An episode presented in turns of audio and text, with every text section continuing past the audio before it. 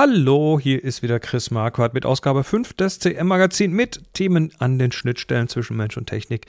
Im Bereich Space geht es heute, äh, gibt, gibt es, geht es, gibt es heute einen Erfahrungsbericht über Starlink. Das ist das Satelliteninternet von SpaceX.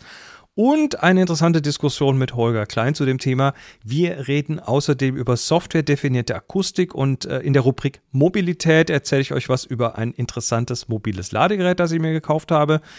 Und dann ist noch Boris Ninke zu Gast, aber mit dem rede ich nicht wie üblich über fotografische Themen, sondern über die Spannung zwischen Bauch und Geldbeutel bei der Entscheidung für oder gegen ein Elektroauto. Moin Holger. Tag auch. Schön, dass Heute mal aus da der bist. Küche, darum, darum klinge ich ein bisschen anders. Ich weiß nicht, ob du so viel anders klingst. Ich mache da so ein bisschen Soundmagie. Wahrscheinlich. Achso, du machst Sound, wahrscheinlich klinge ich, äh, ich wahrscheinlich platziere klinge dich ich besser. im, im Zoo, im Elefantenhaus. genau.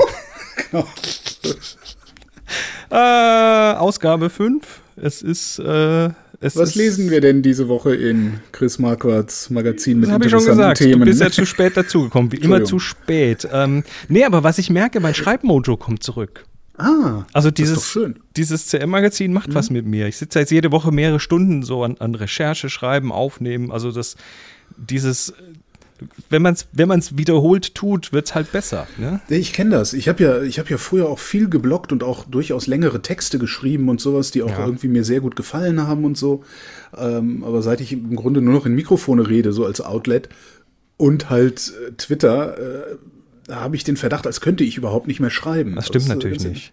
Ja, aber man muss es halt erstmal wieder tun und mal wieder die verrosteten Knochen so äh, in Gang bringen. Ne? Ist, genau, und das ist auch so, so einfach, einfach dieser Selbstarschtritt, den ich Ja. hier quasi jetzt tun muss, weil es gibt jetzt Leute, die, die mich unterstützen, die wir bezahlen. Genau. Und dann ist es so, äh, gut, äh, Fingerübung wird jetzt dann zum, zur richtigen Übung. Also ist gut, ist klasse, tut echt gut. Ja, cool. Ähm, es gibt jetzt einen Twitter-Account. Yay! Das- äh, und, und wie heißt der? Das CM-Magazin. Okay, CM-Magazin war schon weg oder C-Magazin. Das CM-Magazin wollte ich ja. Ja. Und dann habe ich geguckt und das gehört äh, einem Content-Management-Magazin. Uh, Ähm, mit einem, Moment, Moment, mit, mit einem Follower. Und der folgt auch nur einem. Also wahrscheinlich dem Besitzer. genau. Ähm, das, der hat drei Posts. Mhm. Und die sind alle am 12. November 2015 abgesetzt Ah. worden, an einem Tag. Ja, früher konnte man ja bei Twitter sogar noch ähm, Twitter-Handles äh, rausklagen sozusagen. Also da konntest du an Twitter schreiben, konntest sagen, hier hör mal, guck mal hier, der hat seit fünf Jahren nichts gemacht mit dem, mit dem äh, äh, Handle, den hätte ich gerne. Und Ja. wenn du das einigermaßen gut begründen konntest, haben die dir den gegeben. Ist jetzt, glaube ich, nicht mehr so. Nee, das, ma, das, ma, das ist nicht mehr so. Ansonsten würde ich lange nicht mehr den Twitter-Handle at Zeitung besitzen. Den hast du? ja. Nein. Nein. Oh, da könntest du ja eine Business-Idee, ne? Ja, das war tatsächlich auch mal irgendwann, dass ich dachte, ach cool, ähm, dann könnte man da ja, weiß ich nicht, irgendwie tatsächlich einen Feed machen, der. Alle Zeitungen, die dafür bezahlen, aufnimmt. Ach so, nee, ich dachte jetzt eher so als so ein, so ein Empfehlungstool, so. weißt du, dass man sagt, hier, äh, saved you a click sozusagen. Ne? Brauchst du nicht lesen, weil das ist die Information Jetzt darin, das hier würde ich lesen, weil ist super. Jetzt hast du gerade die Springerpresse aufgeweckt. Also ich habe ich hab, ich hab jetzt tatsächlich den, den, äh, den Owner, also sprich der Mensch, dem dieses CM-Magazin folgt, habe ich jetzt mal angeschrieben. Also ein bisschen recherchiert und ich denke, ich weiß, wer das ist. Also angeschrieben und sagt, wir- kannst du nicht mal, möchtest mal mehr? Ich, ich, ich habe hier ein Projekt und das könnte das brauchen. Vielleicht klappt es vielleicht auch nicht. Ansonsten, das CM-Magazin ist der Handle. Und da kommen die ganzen Posts drauf, also Hinweise auf die Posts und da wird auch interagiert und so weiter. Ähm, ja. Und worum geht's da? Im CM-Magazin. Habe ich auch schon alles gesagt, aber du bist ja, ja, ja, aber ich habe gedacht, ich mache jetzt hier eine schöne goldene Brücke. nee, ich habe ich hab noch ein Artefakt gefunden. Oh, Wenn ich aufnehme, dann habe Mhm. ich hier so virtuelle Devices. Ich benutze äh, Audio Hijack äh, Ja. Pro und da habe ich so virtuelle Devices. Und ähm, das Device, was ich hier benutze, wo ich dann quasi mein, mein äh, Aufnahmetool einstellen muss drauf, heißt Bananendevice. Ist mir vorhin aufgefallen. Banana-Device? Na, du erinnerst dich an die, an die Namensfindung für dieses Ding. Ich hatte ja früher meine Soapbox, Ach so, das ah, Blog, okay. und dann äh, wurde daraus ja dann irgendwie, auf Deutsch dachte ich Seifenkiste, aber das hat ja eine andere Bedeutung auf Deutsch und dann dachte ich Bananenkiste und dann kamst du und sagst, nee, das klingt doof und dann Nenn es mal CM. ich habe ich hab aber das, das Device habe ich als Bananen-Device getauft und ich könnte das umbenennen, aber irgendwie finde ich so geil, das bleibt jetzt. Ja, ja, das ist, ähm, ne, was glaubst du, warum Vrind Vrind heißt? Also ich meine, das ist ja nun der denkbar bescheuertste Name, den du für so, ne, in der Aufmerksamkeitsökonomie, obwohl W-R-I-N-T. Das klingt wie ein amerikanischer Radio, Radio, Ja, Radiosender. genau, so, ich, ich besorge mir mal, ich guck mal, wie heißt der Typ, der damals bei WNBC, ähm, wie hieß der denn? Dieser, dieser mit den Locken, der dann immer so, Ach, Adam Dingensheimer. genau, Adam Was? Dingensheimer. Egal, ist ja wurscht. Egal. Ich, ich, Ach nee, ich, ach glaub, nee, ich ach nee, assoziiere gerade in irgendeinem Film. Wie hieß denn dieser Film über diesen Radiomoderator, der in Amerika so berühmt ist, jetzt bei Sirius XM? Ähm, der, den damals, der, der, der so wahnsinnige Einschaltquoten hatte, äh, obwohl er die ganze Zeit über Ficken geredet hat, was, was so. ähm, Ach so, ähm, Adams, äh, nee, Ding, Dingens, Stern, Stern. Stern, Howard Stern. Howard Stern, genau. Und dann genau, lasse ich mir, Stern. ich wollte nämlich sagen, dann hole ich mir Howard Stern und der muss dann äh, W-R-I-N-T so eingrölen, wie er seinerzeit W-N-B-C eingrölen Oder musste. du lässt dir Locken wachsen und machst es selber. ja, ich, ja, ich lasse mir Locken wachsen. Chris. Na gut, an dieser Stelle nochmal Danke an alle, die das hier unterstützen. Ähm, ich lasse es einfach mal so stehen. Kopfkino. Ähm, und übrigens, übrigens, übrigens, du hast äh, mit deiner Prophezeiung natürlich recht gehabt. Es ist jetzt Natürlich. tatsächlich bei jeder Aufnahme kam äh, mindestens eine Person und sagte, ja, gibt es das jetzt auch als Podcast? Ich Wo ist denn der Podcast? Ja, natürlich, Alter. Na gut, das ist ein neues Format, das muss ich ja auch erstmal finden. muss ich und erst so. finden das, und das- in aber sechs ich, Wochen machst du dann einen Podcast raus, genau. ich, ich, ich schaue gerade, wie das geht und äh, was ich dafür, dafür tun muss. Das ist gute, die Chance steht gut, dass das hier auch einen Podcast gibt, der dann aber auch nur für Unterstützer ist. Also da kriegt dann Oh. jeder quasi seinen eigenen Link, so für einen Podcatcher zum Reinwerfen. Und äh, da muss ich auch noch ein bisschen basteln. Aber ja, Ja. das geht. Nö, find Egal. Die Idee finde ich ja gut. Also genau. Text-Newsletter, gratis äh, Audio-Content. so ist die. Idee dann, ja. Ja. Ja. Gut, wir starten jetzt. Also ich habe ja Satelliteninternet probiert. Aha. Aha. Ich, also, ich, ich, Starlink oder was? Ja, Ja, ja, Starlink. Es gibt, es gibt Ähm, nur ein Satelliteninternet. Ach so, ich dachte, es Starlink. gäbe da schon mehrere von. Ja, die tausend, Konkurrenten. nein, die sind. Hast du, du, du kennst diese, du kennst diese, ich nenne sie immer ARD-Gedenkpause. Wenn der Interviewer über so eine Satellitenverbindung mit so Mhm. geostationären Satelliten irgendwie eine Frage stellt und der andere dann drei Genau. Sekunden lang die Hand am Ohr hat und dann anfängt zu reden, Ja. weil da halt mehrere Sekunden Latenzen dazwischen liegen, äh, weil das Signal so weit raus muss, irgendwie auf 35.000 Kilometer. Und Starlink macht das aus, 5, aus 500 Kilometer Höhe und Okay. hat damit einfach so Latenzen, wie du sie im Prinzip zu Hause auch hast. Ja, ich, ich traf äh, letztes Jahr schon Frank Rieger auf dem Festival. Äh, der hatte sich so ein Ding äh, irgendwie geklickt Mhm. und zugelegt und äh, hatte das dann aber wiederum an jemand anderen verliehen, der dann irgendwie den Akku seines Wohnmobils komplett leer gespielt hatte, weil Das die Ding, die, die, hat. die alte Version braucht tatsächlich 100 Watt.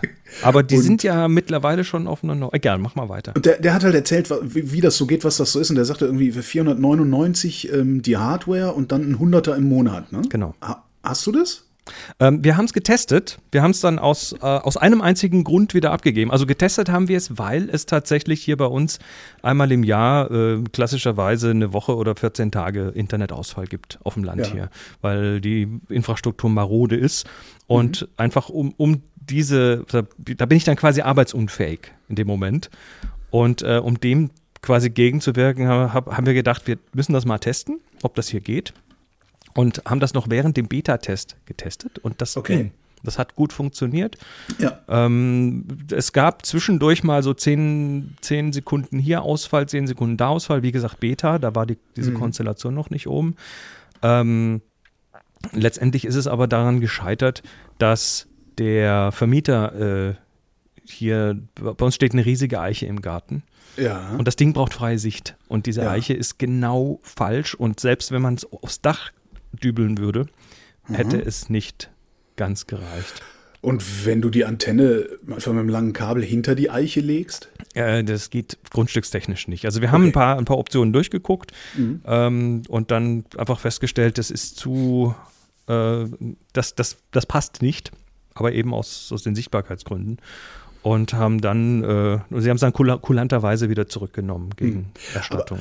Ab, also abgesehen davon, dass ich Starlink äh, moralisch wirklich hoch fragwürdig finde, weil ich also ich, ich weiß nicht, ob ich das gut finde. Also ich, ich, ich, ich finde den Ansatz eine tolle Idee auf in jedem Winkel äh, Internet und so, bla, alles ganz toll, aber irgendwie, äh, also Kannst du es Dass der Markt, ja, ich habe ein Problem damit, dass der Markt den Weltraum jetzt mit Schrott voll macht. Warum Schrott? Warum, warum Tausende und aber, weißt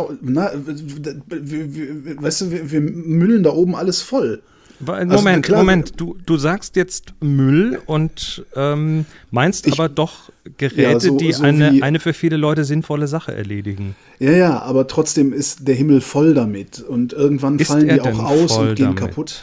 100.000 Satelliten, die da am Ende irgendwie rumschwirren von verschiedenen Anbietern. Ja, okay, wir reden, wir reden, also ich, ich habe das Gefühl, dass da, dass da ein Problem künstlich aufgeblasen wird, dass dann Sturm im Wasserglas äh, stattfindet, ja. Die Astronomen, die sagen, dass. Äh, sagen die das?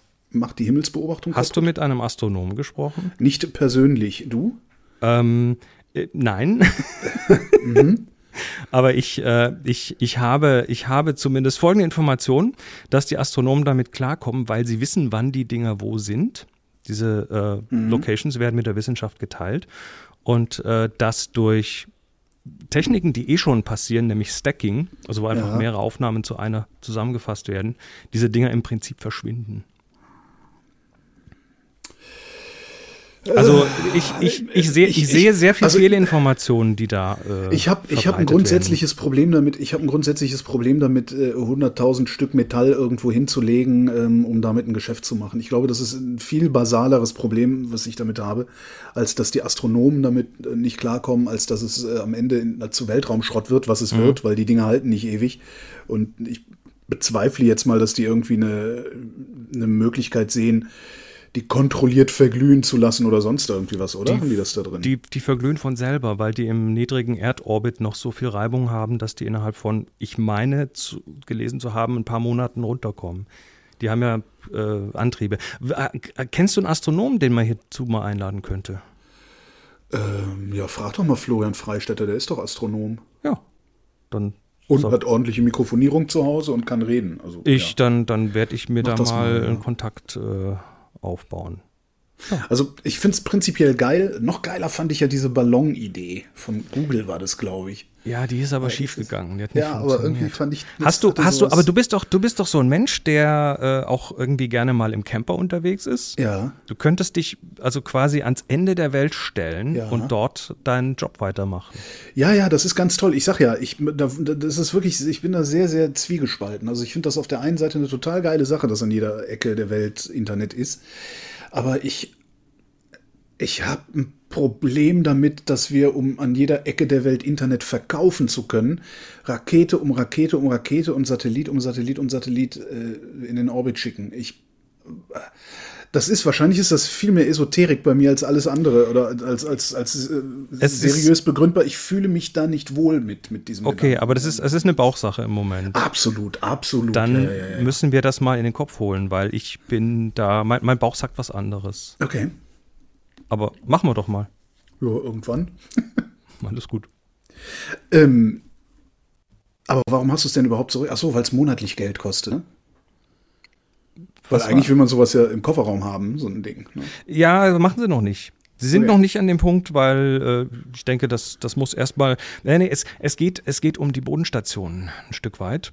Weil im Moment ist es tatsächlich eine Verbindung hoch und wieder runter zur Bodenstation. Ja.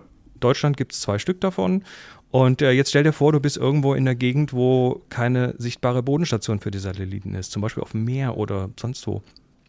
Äh, da können die dann noch nicht arbeiten. Du kannst also kein Schiff okay, damit bestücken. Ja, stimmt. Die müssten, die müssten halt peer-to-peer -peer über mehrere Satelliten bis Machen einer Bodenstation. Ja, Machen sie jetzt aber dann, weil ja. die haben tatsächlich äh, die neuesten Satelliten, die hochgegangen sind, haben Laser an Bord. Die können sich Aha. gegenseitig, also so nicht so Laser, wo man andere Satelliten mit kaputt macht. Ja, sagen aber, sie. aber Kommunikationslaser. Das heißt, in letzter Konsequenz bedeutet das auch, ähm, und ob das gut oder schlecht ist, lasse ich jetzt mal im Raum stehen, dass, äh, dass Starlink möglicherweise völlig ohne das Internet auskommt von Person zu Person, wenn beide Starlink verwenden. Und dann müsste das aber noch irgendwie in ja, Smartphone-Größe möglich sein. Das wäre interessant. Und warum eigentlich nicht? Also schmalbandig müsste das doch wirklich möglich sein, dass du sagst, okay, äh, du hast mit deinem Smartphone kannst du immerhin Text Textnachrichten Ja. äh, verschicken und empfangen. Im Moment- Für mehr musst du halt leider diese, diese Antenne aufbauen. Im Moment hast du, hast du halt das Problem mit der Antenne. Also das ist kein Problem, aber diese Antenne, die quasi äh, die, A, die Leistung macht, weil das muss ja 500 Kilometer weit kommen Ja. ähm, und die das auch verfolgen kann. Dazu sind entsprechende Phase Arrays und was weiß ich alles an Technik im Einsatz. Aber da, dazu an andermal mehr, weil ich habe vergessen, die Uhr zu stellen und die fünf Minuten sind schon längst rum. Eine Frage hätte ich noch. Wie groß ist die Antenne? Äh, die erste Antenne war so ein bisschen größer als eine Pizza. Ähm, und jetzt haben sie schon die zweite äh, Version, die zweite G äh, Generation. Und die ist ähm, auch so ähnlich groß wie eine Pizza, aber rechteckig. Also das ist ein Pizzaschachtel im Prinzip. Alles klar. Du sitzt gerade in der Küche, oder? Jo, Ja, man hört so ein bisschen. jo. So den Ich kann auch Raum. noch ein bisschen weiter weggehen. Oder hier die Keksdosen nehmen. Warte mal. Stellt sich raus, sind sogar noch Kekse drin. Jetzt im Podcast wird nicht gegessen. Shit. Da sind Ähm, wirklich noch Kekse drin hier. Ja, super. Äh, ich bin, ich bin äh, die, die Tage über, über eine Podcast-Episode vom Bayerischen Rundfunk gestolpert, von deren IQ Wissenschaft und Technik, nee, Wissenschaft und Forschung. Und äh, zwar ging es da um Software und Akustik in Konzertsälen. Also du hast, äh, du hast ja, du, du machst ja auch, du beschäftigst dich ja mit Sound und du weißt auch, wenn, wenn ein Raum harte Wände hat, kommen da auch mehr Reflexionen zurück. Also wenn, wenn, wenn, wenn, sag mal, auf einer Seite spielt ein Instrument, auf der anderen Seite hört jemand zu und dann hast du äh, über die Wände Reflexion, über die Ja. Decke Reflexion. Ja. Wenn die weich sind, also sprich, wenn da Dämmmaterial ist, hast du weniger. Wenn die hart sind, also zum Beispiel aus Glas, hast du mehr. Dann ist der Abstand dieser Flächen natürlich verantwortlich dafür, wie hallig es wird. Also große Räume, siehe Kirche, hallen natürlich ganz anders mit ihren vielen harten Flächen als ein Wohnzimmer mit Teppich und Sofa und Vorhängen. Und und das ist ein Problem für Leute, die diese Säle in irgendeiner Form, ja, die die Akustik in solchen Sälen in irgendeiner Klar. Form äh, beeinflussen möchten. Du willst ja an jedem Sitzplatz, den du teuer verkaufst, einen Sweet Spot haben. Ne? Genau, es soll überall gut klingen und dann braucht auch unterschiedliche Darbietung, sei das jetzt Musik oder Theater oder sonst was, braucht halt auch andere Räume. Also ein, ein Jazzquartett braucht nicht so viel Hall wie ein Sinfonieorchester zum Beispiel. Und das wird eigentlich traditionell immer passiv verändert. Also du hast passive Elemente in Form von Dämmungen und Diffusoren und was weiß ich für komischen Gebilden, die das halt, die den Sound halt in irgendeiner Form verändern. Und das ist variabel? Also die, das, das ist jetzt nicht, dass du baust einmal die Elbphilharmonie und dann bleibt die akustisch so, sondern je nachdem, was da spielt, wird dann nochmal ein Diffusor rein oder rausgefahren? Ähm, ja, das ist tatsächlich, je nach Ah, okay. Konzerthaus ist das so, dass die zum Teil. Äh, Diffusoren haben, die sie bewegen können, also wo, sie, wo sie irgendwelche Lamellen auf und zu machen. Dahinter sind teilweise weitere Räume, die nur für die Akustik da sind, wo dann Sachen drin verhallt werden und, äh, und verändert werden. Und dieses passive Ding, das ist eigentlich normal. Das musst du auch machen für Sachen, die halt eine un unterschiedliche Nutzung haben. Und wenn du irgendwie in so eine Mehrzweckhalle musst mit deinem, mit deinem Konzert, dann bist du eh irgendwo ein bisschen gearscht als Soundmensch, weil da kannst du nicht viel machen. Da kannst du. Jo. Kannst du, klingt, ich überlege gerade, wie früher die Arena hier in Berlin geklungen hat, als es noch eine Mehrzweckhalle war. Also, da konntest du nicht mal auf ein, auf ein, auf ein Punk-Konzert gehen, ohne dass du gedacht hast, was ist das denn hier für ein Scheiß? Ja, das, ja. das haben sie, das haben sie, als, als der Bundestag äh, gemacht wurde, das ist der Plenarsaal im Bundestag, das war ja auch ein Riesending mit der Akustik, weil große, große Flächen, viel Glas und da hast du halt, die haben sich quasi kaum verstanden da drin. Und da musste dann nochmal nachträglich so ein Soundkonzept draufgedübelt werden. Wenn du äh, heute dir den Plenarsaal anschaust, dieser große Bundesadler, der da oben über, den, über dem Podium hängt, äh, ist ein akustisches Element. Also der dämmt. Der ist da, der ist quasi, besteht quasi ich, aus ich, noch mal, ich, noch nie hin, habe ich noch nie hingeguckt. Muss ich und, echt mal machen. Und ja. so weiter. Und da haben sie auch spezielle Anlagen, Mikrofone und so weiter. Egal, also diese passive Geschichte ist die eine Sache. Was sich mhm. aber in den letzten äh, äh, Jahren oder in den letzten Jahrzehnten langsam auch etabliert hat, ist eine aktive Beeinflussung dieser Technik, äh, dieser, dieser Akustik. Also ähm, stell dir vor, du hast jetzt einen kleinen Raum und du willst, dass der größer klingt. Ja. Das kannst du mit, mit, mit Dämmung und so nicht machen. Aber was das du tun kannst. Das du, kann ich in meiner Audio Workstation sogar mit Software machen. Da ja. legst du halt drauf. Ne? Du machst genau. halt irgendwie den Raum virtuell größer und das geht tatsächlich auch bei Live-Geschichten. Da sind dann äh, Anlagen, die den, den, den, Sound von der Bühne mit Mikrofonen aufnehmen und dann über entsprechende Soundprozessoren und entsprechende Lautsprecher, die dann teilweise auch gar nicht wirklich sichtbar sind, in den Raum so einbringen, dass dann von den Wänden die Reflexion zurückkommt, als ob der Raum größer wäre, zum Beispiel. Krass. Das, das, das, Moment, das heißt, ich sitze im Konzertsaal und höre gar nicht, was vorne von der Bühne kommt an Musik, sondern ich höre, was vorne von der Bühne kommt und was aus irgendwelchen versteckten Lautsprechern kommt. Äh, eigentlich ja. Du würdest ja normalerweise hören, was von den Wänden zurückkommt, wirst du auch hören. Also du wirst, Klar, den, ja, ja, du wirst ja, Den, den Raum ja wahrnehmen als Raum und jeder Raum klingt ja anders. Und ähm, da wird halt mittlerweile in diversen, auch großen Konzertsälen wohl sehr deutlich nachgeholfen, um die Akustik des Konzertsaales zu optimieren. Ja, krass. Und es gibt wohl mittlerweile auch Dirigenten, die, äh, die sich weigern, in Räumen zu spielen, die das nicht können. Jetzt, mhm. ich, ich habe jetzt zweimal das Wort wohl verwendet, weil mhm. es ist tatsächlich, es ist klar, dass, es, dass das gemacht wird. Es ist äh, absolut 100% klar, dass das gemacht wird. Du findest aber online, wenn du dir so Beschreibungen zu verschiedenen Konzertsälen anschaust, findest du diese Information nicht. Mhm. Und ich glaube zu wissen, warum. Wenn du. Weil es alle machen und. Nee, ich, glaub, ich glaube, in dem Moment, wo, wo, wo da steht, dass du, dass du äh, den Raum quasi künstlich mit digitaler Technik irgendwie veränderst, dann kommen die Leute, die auch grundsätzlich Wein mit Schraubverschluss ablehnen und glauben, genau. Korken wäre der, der überlegenere genau. Verschluss, Ganz äh, genau. die kommen dann nicht mehr ins Konzert. Ja, weil, ja, weil, weil, natürlich, weil natürlich der Durchschnittsmensch sich mit so Sachen nicht auskennt. Und ja, klar, Da, da, hast du als, da hast du in den Medien ganz schnell ganz böse Dinge stehen. Und ich glaube, der reine das, Musikgenuss ist dann gefährdet. Richtig, ja. richtig. Ja, ich glaube, das ist es. Und, ähm, und es ist natürlich auch problematisch, weil du hast äh, A, so ein System muss absolut havariesicher sein. Das darf hm. nicht ausfallen. Oh, ja. wenn das auch oh, nur für eine, wenn das auch nur während dem Konzert für eine halbe Sekunde ausfällt, weil es äh, Failover hm. auf ein Ersatzsystem hm. machen muss, weil irgendein, was weiß ich, weil irgendein Kondensator durchgebrannt ist, dann ist die Illusion hinweg. Also die sind wirklich aufwendig und, und redundant ausgelegt mit Instant Failover und so weiter. Ähm, und du kannst natürlich schon aus einem, aus einer Schuhschachtel eine, eine große Konzerthalle machen, akustisch, das geht. Aber der Mensch, der da drin sitzt, hat natürlich eine Erfahrung, eine Erfahrung, die da dann, wo, wo dann quasi deine eine Wahrnehmung, nämlich die übers Auge, äh, nicht mehr mit der vom Ohr übereinstimmt. Und dann ist aber dann ist aber äh, Holland in Not. Das ganz andere Ende dieser Klangbeeinflussung hatte ich mal im Resonator-Podcast. Da habe ich mit einem äh, Klangkünstler gesprochen und auch dessen, dessen äh, Werk mir angesehen. Und man kann es, man muss es sich ansehen, weil es sonst nicht funktioniert. Also es geht halt nicht. Ähm, er hat einen, einen Icosaeder-Lautsprecher. Ich glaube, es ist ein zwölfseitiger Lautsprecher mit ähm, jede Menge Reflektoren äh, im Raum auch verteilt und sowas. Und der lässt Klang durch den Raum wandern und im Raum stehen. Aha. Das kann man sich überhaupt nicht das lässt sich nicht wirklich erzählen. Also du sitzt da, es macht auch im Wesentlichen.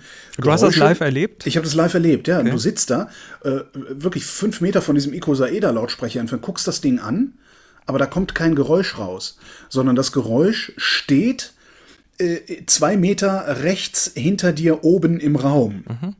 Völlig abgefahrenes Ding. Gleam hieß es. Ich schicke ich schick dir das mal, den, den, den Podcast, und kann man wenigstens hören, wie er darüber redet.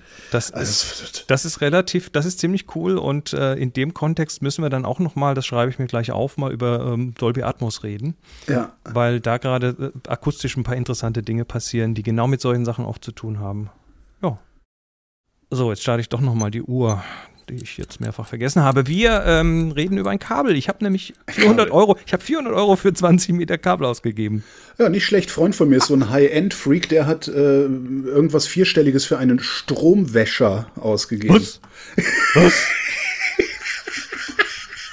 Also, also er, er hat ein Gerät, mich, das den Netzstrom reinigt. Das ja. hat, er, hat er dahinter eine High-End-Anlage mit Röhren und, äh, und, ja, und, Monsterkabeln für den Lautsprecher, so, so fingerdicke Monsterkabel, die man auch nur in eine Richtung anschließen darf. Genau, und die CD ist immer mit einem Edding am Rand schwarz gemacht und im Gefrierfach aufbewahrt und so. Nee, so schlimm ist er nicht. Also es ist nicht so ein Esoteriker, das ist irgendein Gerät, das, das irgendwie so Netzspannung stabilisiert oder irgendwas, ja, irgendwas macht, der, macht das. Dann macht der wissenschaftliches Zeug zu Hause ja, und braucht halt eine absolut glatte Netzspannung. Das kann ich verstehen verstehen. Das kann ich genau, verstehen. aber das Ding heißt halt Stromwäscher.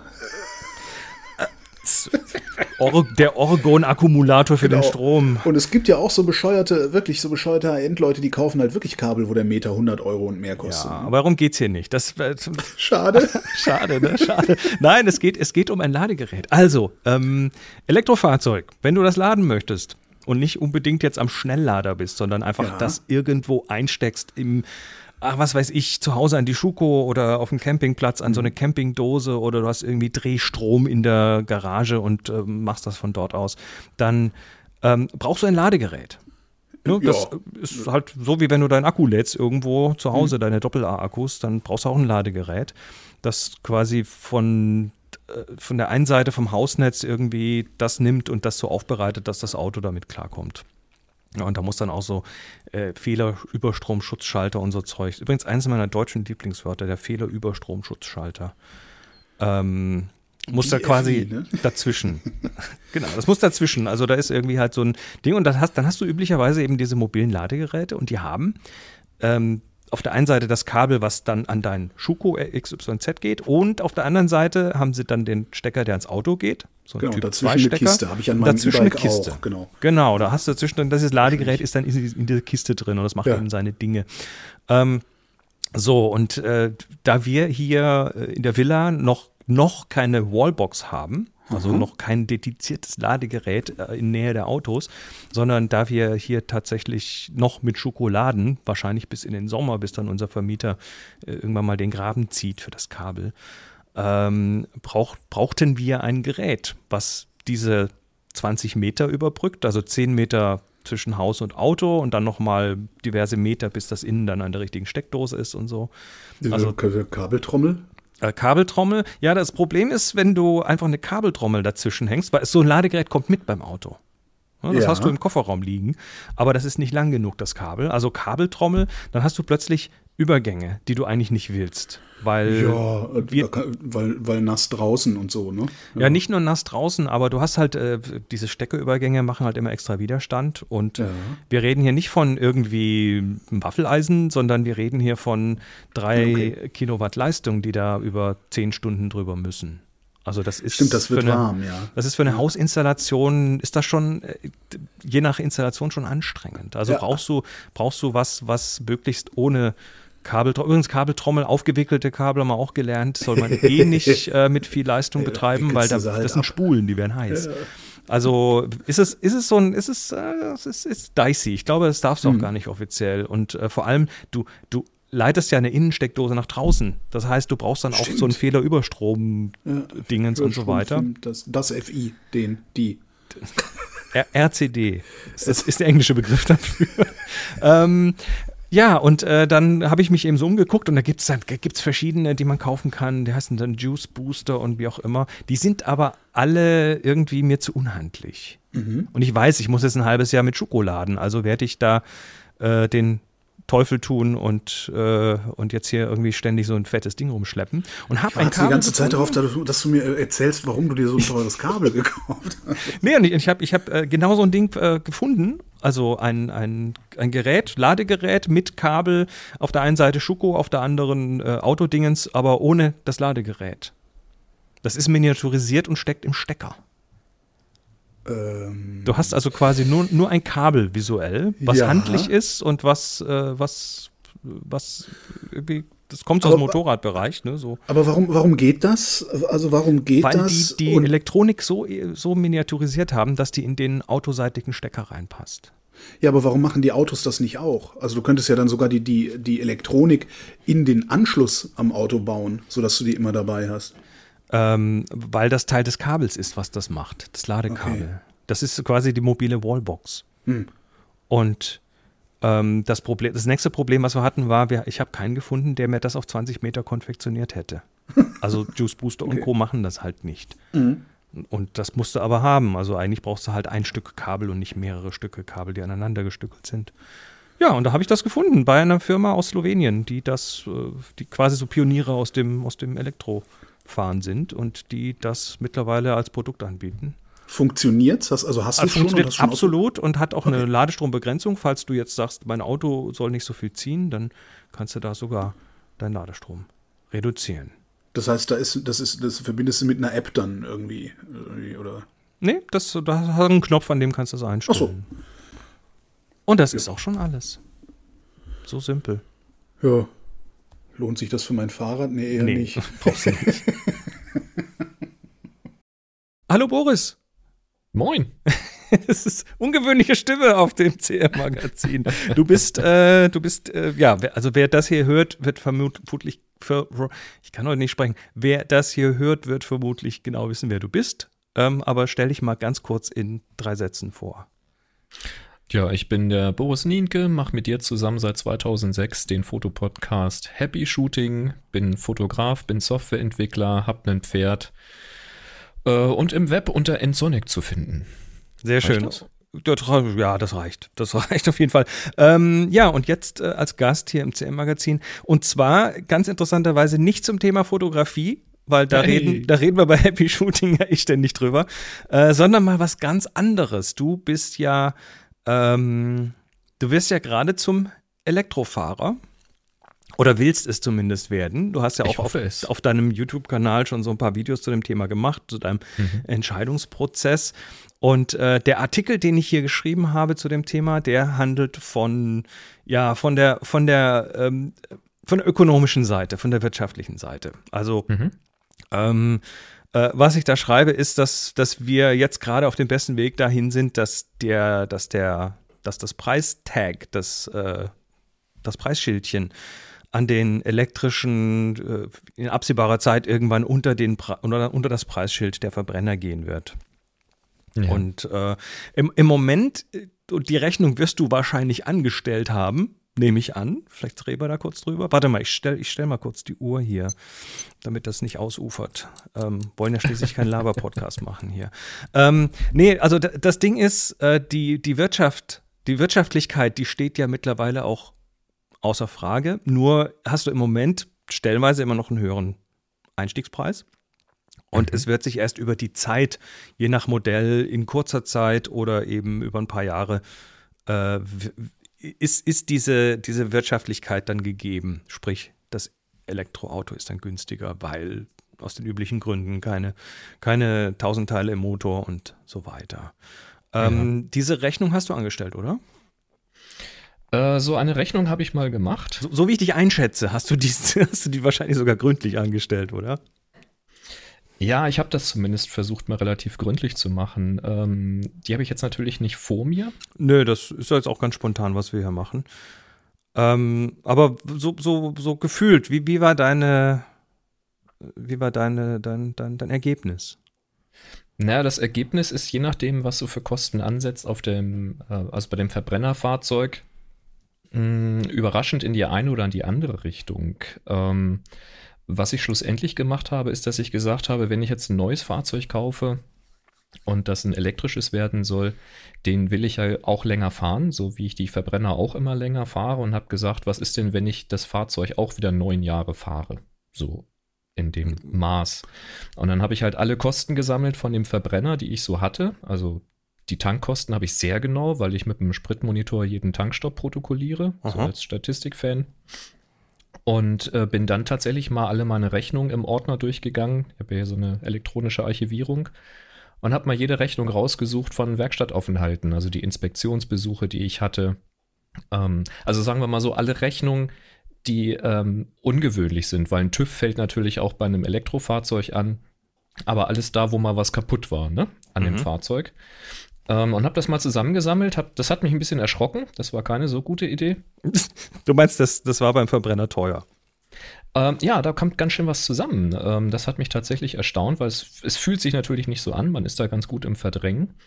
Ähm, aber ich bin dann drauf gekommen, dass ich, ich habe es hier gerade vor mir, nach neun Jahren, ähm, dup, dup, dup, je nachdem, wie viel Verbrauch ich, also elektrischen Verbrauch ich ansetze, ähm, tatsächlich deutlich spare. Ich habe jetzt nicht den Break-Even nach wie vielen Jahren das mhm. der Fall sein wird, aber in meinem Fall sind das nach neun Jahren fast, ähm, fast 14.000 Euro. Du musstest dir das also nicht jetzt irgendwie künstlich schönreden. Das sind schon Zahlen, die da rausgekommen sind. Das sind schon Zahlen, die da rausgekommen sind. Ne? Oh. Es ist ein bisschen schwierig, das wirklich ins Verhältnis zu setzen. Das ist gar nicht so einfach, weil man halt doch Unbekannte hat. Ne? Auch ein Verbrenner muss ja nicht so teuer sein, wenn nicht ständig was kaputt geht. Äh, ein elektrischer kann teuer sein, wenn er viel verbraucht. Und das weiß man halt alles nicht so genau. Aber unterm Strich kann man sagen, rein von der Kostenseite her fängt man relativ schnell an, was zu sparen. Das wird natürlich vom Anschaffungspreis aufgefressen. Ne? Das ist genau die Sache. Im Moment hast du halt bei vielen noch den höheren Anschaffungspreis, der sich dann erst über die ja. Jahre äh, amortisiert. Ja, und das ist in der Tat ein Problem. Ne? Also äh, es ist dann wieder sehr, sehr schwer zu vergleichen, wenn du halt ein elektrisches Fahrzeug dir aussuchst, in einer Größe mit einem Raumangebot, was dann vergleichbar ist mit dem, was ich jetzt habe als Verbrenner. da bist du Denn, jetzt aber auch nicht wirklich, äh, also du, du, du hast ja da schon ganz spezielle Anforderungen, ne? Du bist jetzt, äh, du ja, bist ja, du bist ja viele Probe gefahren und bist dann, äh, du kommst ja von einem relativ großen Auto und gehst auch mhm. wieder zu einem relativ großen Auto. Ja, weil wir das einfach lieb gewonnen haben. Also es ist schon so, dass du natürlich nicht jeden Tag in der Woche ein großes Fahrzeug benötigst, aber du möchtest ja jetzt auch nicht zwei Fahrzeuge hier auf den Hof stellen äh, für den Fall der Fälle, sondern brauchst natürlich das Maximum, was du benutzen willst. Und bisher hatten wir auch eins, mit dem wir theoretischen Pferdeanhänger äh, mit Pferden äh, ziehen könnten. Ähm, das scheidet bei den Elektro fast durch die Bank aus. Ähm, ist jetzt aber nicht so wahnsinnig relevant äh, inzwischen. Aber ich will natürlich das Platzangebot haben. Ich will einfach auch mal sperrige Sachen transportieren. Das kommt eben doch dann und wann vor. Und dann wird es schwierig, weil äh, im Verbrennerbereich hast du halt eine große Auswahl an Fahrzeugen in verschiedenen Preisklassen. Sagen wir mal auch mal äh, Fahrzeuge, die jetzt nicht so wahnsinnig hochwertig ausgestattet sind, aber die eben das Raumangebot geben. Und bei den Elektros, da hast du halt nur die super Luxuskisten und die kosten einfach Geld. Ne? Sehr schön. Wir überziehen ein bisschen. Das Thema ist noch nicht zu Ende diskutiert. ähm, ja, ähm, äh, vielleicht ganz kurz zu deinem Entscheidungsprozess. Also du hast auf der einen Seite natürlich viel gerechnet. Ne? Du hast mhm. ja irgendwelche Tabellen wahrscheinlich gemacht und äh, bist dann also äh, bei mir war es ja auch so, ne? Also, Spreadsheet hier, Excel und Co. und dann äh, auf der einen Seite mal die laufenden Kosten für einen mhm. Verbrenner mhm. aufzulisten und dann die laufenden Kosten, Versicherung, Reparaturen, Wartung, Reifen, mhm. was halt so alles dazu kommt. Und ähm, ich habe ich hab mir dann für mich hier so ein, so ein Break-Even, der lag dann irgendwie so bei vier Jahren ungefähr, mhm. ähm, ausgerechnet.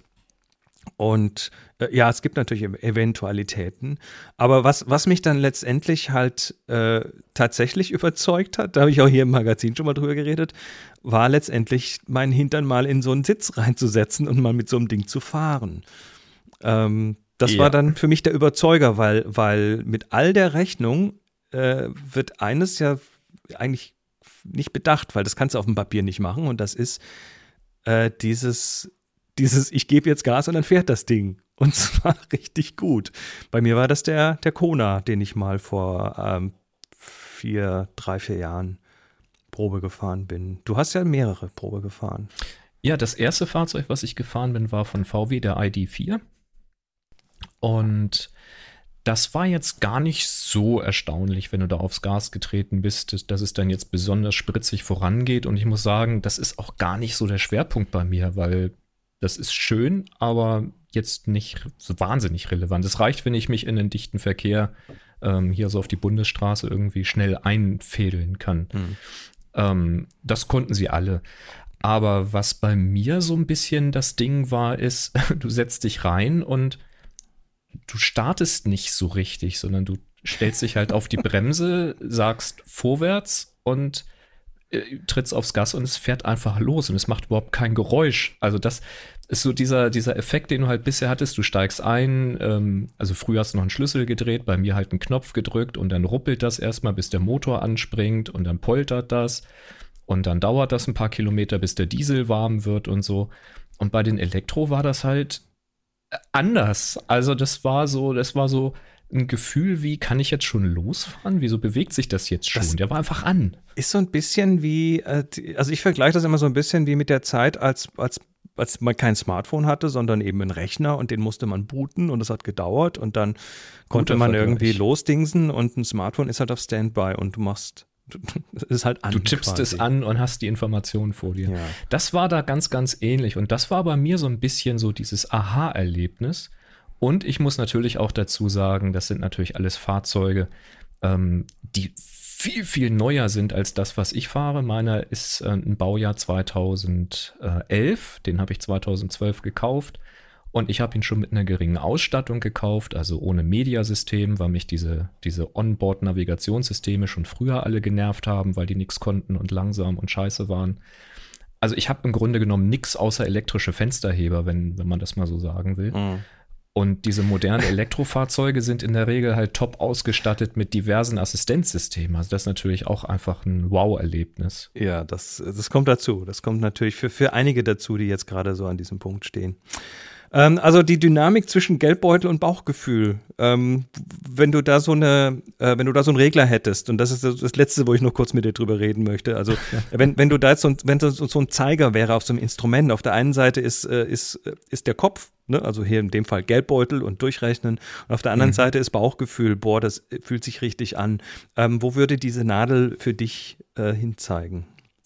die ist ziemlich lange genau in der Mitte gewesen, was der Grund war, dass ich ähm, sehr, sehr viele Autos, also was heißt sehr viele, ich habe verschiedene Autos mir angeschaut ähm, und lange überlegt habe, was ich machen soll oder nicht. Und weil der, der, der Kopf, der Verstand sagt natürlich, das ist alles viel zu teuer, warte lieber noch ein paar Jahre, bis es günstigere Fahrzeuge in der Anschaffung gibt. Ja? Und der Bauch hat gesagt, Scheiß drauf, warum warten? Na gut, und du kriegst natürlich jetzt für den Verbrenner auch noch ein bisschen was, ähm, was, genau was vielleicht in zwei, drei Jahren auch nicht mehr so gehen wird. Das ist der Punkt und ähm, ich sag mal so, die Anfälligkeit steigt natürlich bei dem Verbrenner jetzt nach neun Jahren. Ne? Und so kann man sich den, so kann man sich den Bauch dann wieder in Richtung Kopf zurechtreden. Das ist doch schön, oder? Das ist tatsächlich so und es war auch ganz witzig, dass ich äh, kaum, dass ich quasi eine Entscheidung getroffen hatte, ähm, den Verbrenner gestartet habe und der erstmal mit einer Fehlermeldung hochgekommen ist. Mhm. Ich dachte, oh, oh, oh. Und Inspektion wäre jetzt auch fällig. Oh, oh, oh. ja, gut, Alles die spare ich mir jetzt wahrscheinlich. Gut, äh, dann würde ich sagen, diese Diskussion ist rum. Wir haben auch schon wieder quasi aufs, Doppel, aufs Doppelte überzogen. Also wirklich. Ähm, ich äh, danke dir, dass du da warst und wir sprechen uns hier sicher irgendwann wieder. Danke, Boris. Sehr gern. Und da sind wir auch schon wieder am Ende angelangt. Äh, Hol Holgi ist wie immer schon wieder weg. Und mir bleibt nur, mich nochmal für eure Unterstützung zu bedanken. Und ja, wenn alles klappt, dann werden diese Folgen tatsächlich zukünftig als Unterstützer-Podcast-Feeds kommen. Das heißt, pro Ausgabe des CM-Magazin eine lange Podcast-Folge. Naja, lang halbe Stunde oder so wird es wahrscheinlich werden. Äh, gebt mir da noch ein paar Tage. Ich finde das gerade alles raus wie das geht. Ansonsten, wie immer, Feedback natürlich gerne an äh, Twitter at das CM Magazin oder jetzt noch zum Schluss ein Frosch im Hals oder an at Chris Marquardt mit QU und DT oder schickt eine Mail an chris at cmmagazin.com. Bis nächste Woche. Macht's gut. Ciao, ciao.